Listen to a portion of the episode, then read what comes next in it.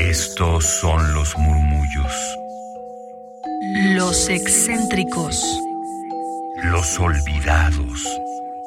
Los prohibidos. Radio UNAM presenta Gabinete de Curiosidades. Mis queridísimas almas hertzianas, ¿cómo se encuentran? Sean bienvenidas a Gabinete de Curiosidades a través de Radio UNAM en el 96.1 de FM y en internet en radio.unam.mx. Yo soy Frida Rebontulet y hoy les tengo una cuestión literaria, poética, de descargacultura.unam.mx.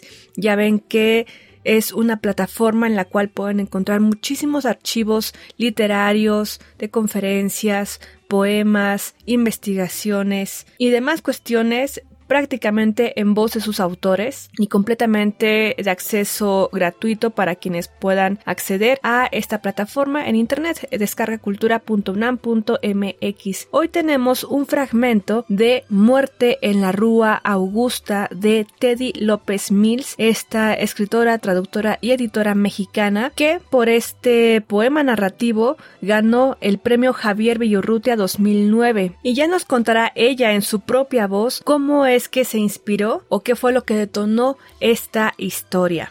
Teddy López Mills nació aquí en la Ciudad de México en 1959 y estudió la carrera de filosofía en la Universidad Nacional Autónoma de México y posteriormente obtuvo la maestría en literatura hispanoamericana en la Universidad de la Sorbona en París. Hasta el momento cuenta con nueve poemarios publicados, entre los que destacan cinco estaciones, un lugar ajeno, segunda persona, glosas, horas, contracorriente y Muerte en la Rúa Augusta, del cual hoy traemos la primera parte de dos. Así que también les invitamos a que nos sigan en radiopodcast.unam.mx y en el sumario verán la G de Gabinete de Curiosidades y ahí podrán acceder a todos los programas y a la primera y segunda parte de esta entrega. Y desde luego que este fragmento lo pueden encontrar en escaracultura.unam.mx, así como les invitamos a que tengan el ejemplar físico, porque qué gozo también la lectura a través de las páginas físicas de Muerte en la Rúa Augusta de 2010 de Teddy López Mills. Así que también agradecemos a la editorial Almadía por la autorización para la comunicación de esta grabación, del texto y de la colaboración musical de Matois. Esta lectura en voz de la autora Teddy López Mills fue en 2011 con la dirección de Eduardo Ruiz Aviñón, aquí en Radio UNAM y la operación y postproducción de Francisco Mejía y Cristina Martínez. Así que ya vamos de lleno con La muerte en la Rúa Augusta, primera parte de dos, en Gabinete de Curiosidades. Teddy López Mills. Muerte en la Rúa Augusta es un poema ficción, un poema novela. Su origen es un incidente que sí me ocurrió en la vida real. Me ocurrió durante un viaje a Lisboa, a Portugal, en 2007, finales del 2007. Iba yo caminando por la Rúa Augusta, era alrededor del mediodía, había un grupo de turistas que caminaba a nuestro lado, porque yo iba acompañada.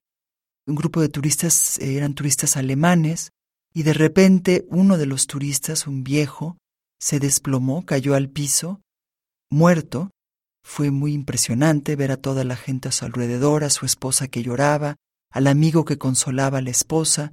Entonces yo me pregunté, después de mirarlo durante muchísimo tiempo, un tiempo que me pareció incluso sorprendente a mí misma, me llamaron la atención mis amigos, me pregunté cómo había sido la noche anterior de ese turista que había muerto en la calle, y decidí crearle una vida al turista que vi morir en la Rúa Augusta, y ese turista se convirtió en el señor Gordon, el señor Gordon que es un norteamericano que vive en Fullerton, California, y a partir de ahí inventé esta historia, que es la historia de una vida y de una muerte. Muerte en la Rúa Augusta, Teddy López Mills.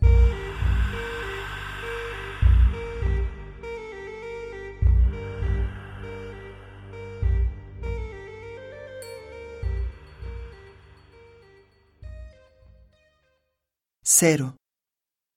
Sobre el cadáver del señor llamado Gordon, junto a una alberca, bajo un árbol, se halló un trozo de papel donde alguien, quizá hasta el propio Gordon, había garabateado las palabras, Anónimo dijo, esto ni se lee ni se entiende.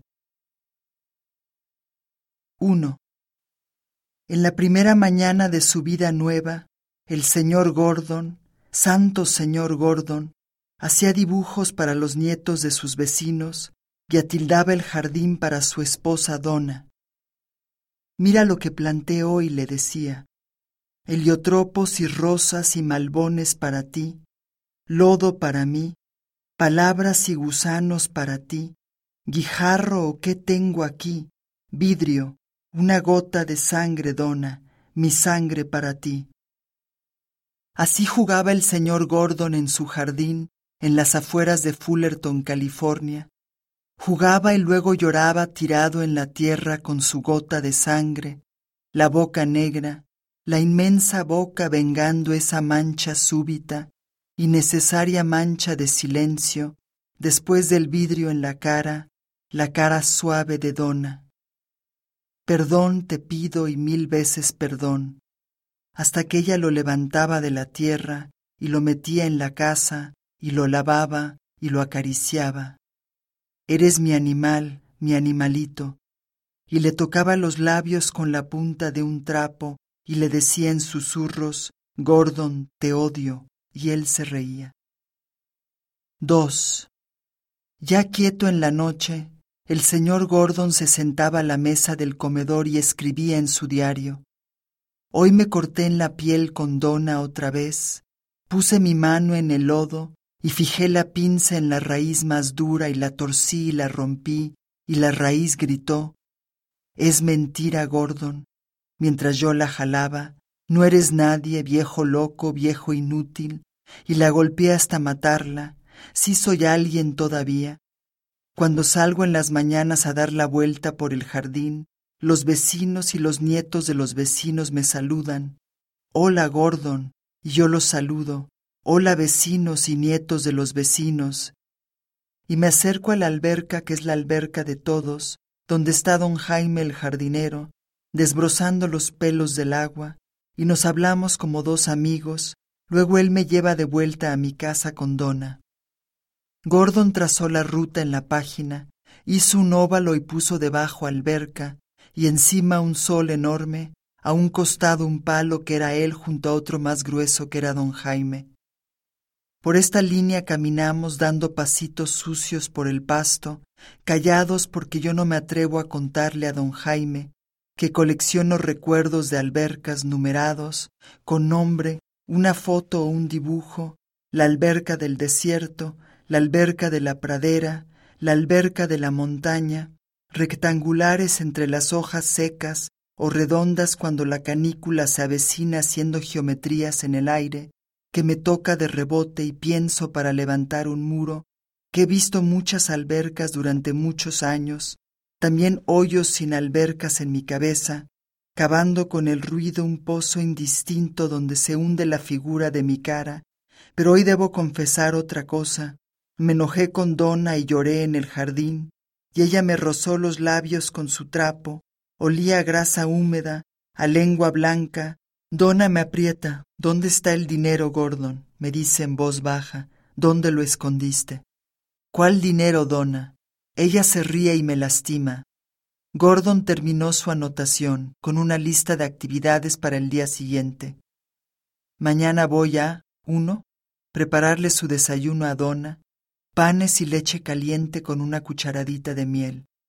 2. Estudiar mi libro de origami y aprender a hacer un coyote y dárselo a Donna.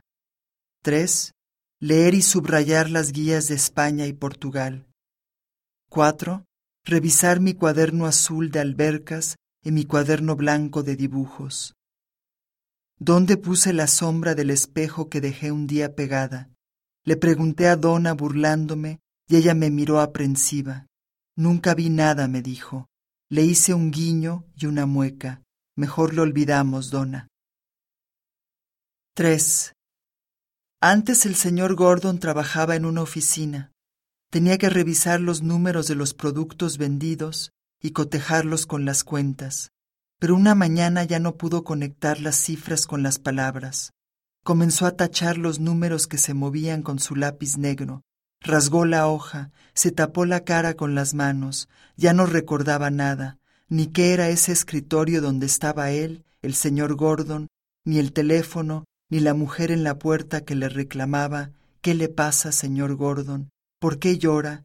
¿Por qué tira todo al piso? Y él respondía Porque yo soy el señor Gordon, yo, Gordon, y ya no sé nada de nada. Vino el doctor y vino Donna y vino Ralph, el amigo más cercano de Gordon, y los tres lo rodearon, y Donna lo tomó de las manos y lo acercó a la puerta. Vámonos a casa, Gordon. Pero él se aferró al escritorio. Había tantos ahogados en ese hueco. Tenía que salvarlos a todos. No, Donna, déjame, soy Gordon. Rescato muertos, mato vivos. Y otra carcajada rota caía desde el cielo raso, hasta que Ralph lo agarró con fuerza y lo sacaron de la oficina, y el doctor le clavó la aguja en el brazo, doctor de bata larga y lentes, y todos miraban. Es Gordon. No, no puede ser, si era tan tranquilo el señor. Pues ya ves, se volvió loco. No, no lo puedo creer. 4. Y así empezó la vida nueva del señor Gordon. Abría los ojos Gordon al amanecer. Hoy es ayer, es mañana, es antier, es lunes, es viernes, es domingo, es la noche, es la tarde. Escúchame, dona, como canto. Un dedo soy yo, otro dedo no soy yo, un dedo eres tú, otro dedo ya no eres tú, corto dona o pellizco. Y le ponía su mano en la cadera, y luego sola su mano bajaba hasta la orilla del calzón, y luego sola se metía y caminaba con sus cinco dedos hacia el pelo y ahí se detenía. Déjame, Gordon, le pedía a Donna, y la mano se sumía entre los pelos y clavaba uno de sus dedos largos en la ranura. No soy yo, Donna, es mi mano. Y Donna lo empujaba y salía gritando de la cama. Voy a amarrarte esa mano, te la voy a atar a tu cuerpo a ver si aprende. Y así también empezaron las noches nuevas de Gordon. La cuerda en la mano derecha primero, después en la izquierda, con tela en los puños cerrados, para no lastimarte, repetía Donna. Es solo un juego, Gordon, mi animal, mi animalito. Gordon le sonreía con las manos estiradas al frente y otra vez le cantaba desde el principio a Donna su canción.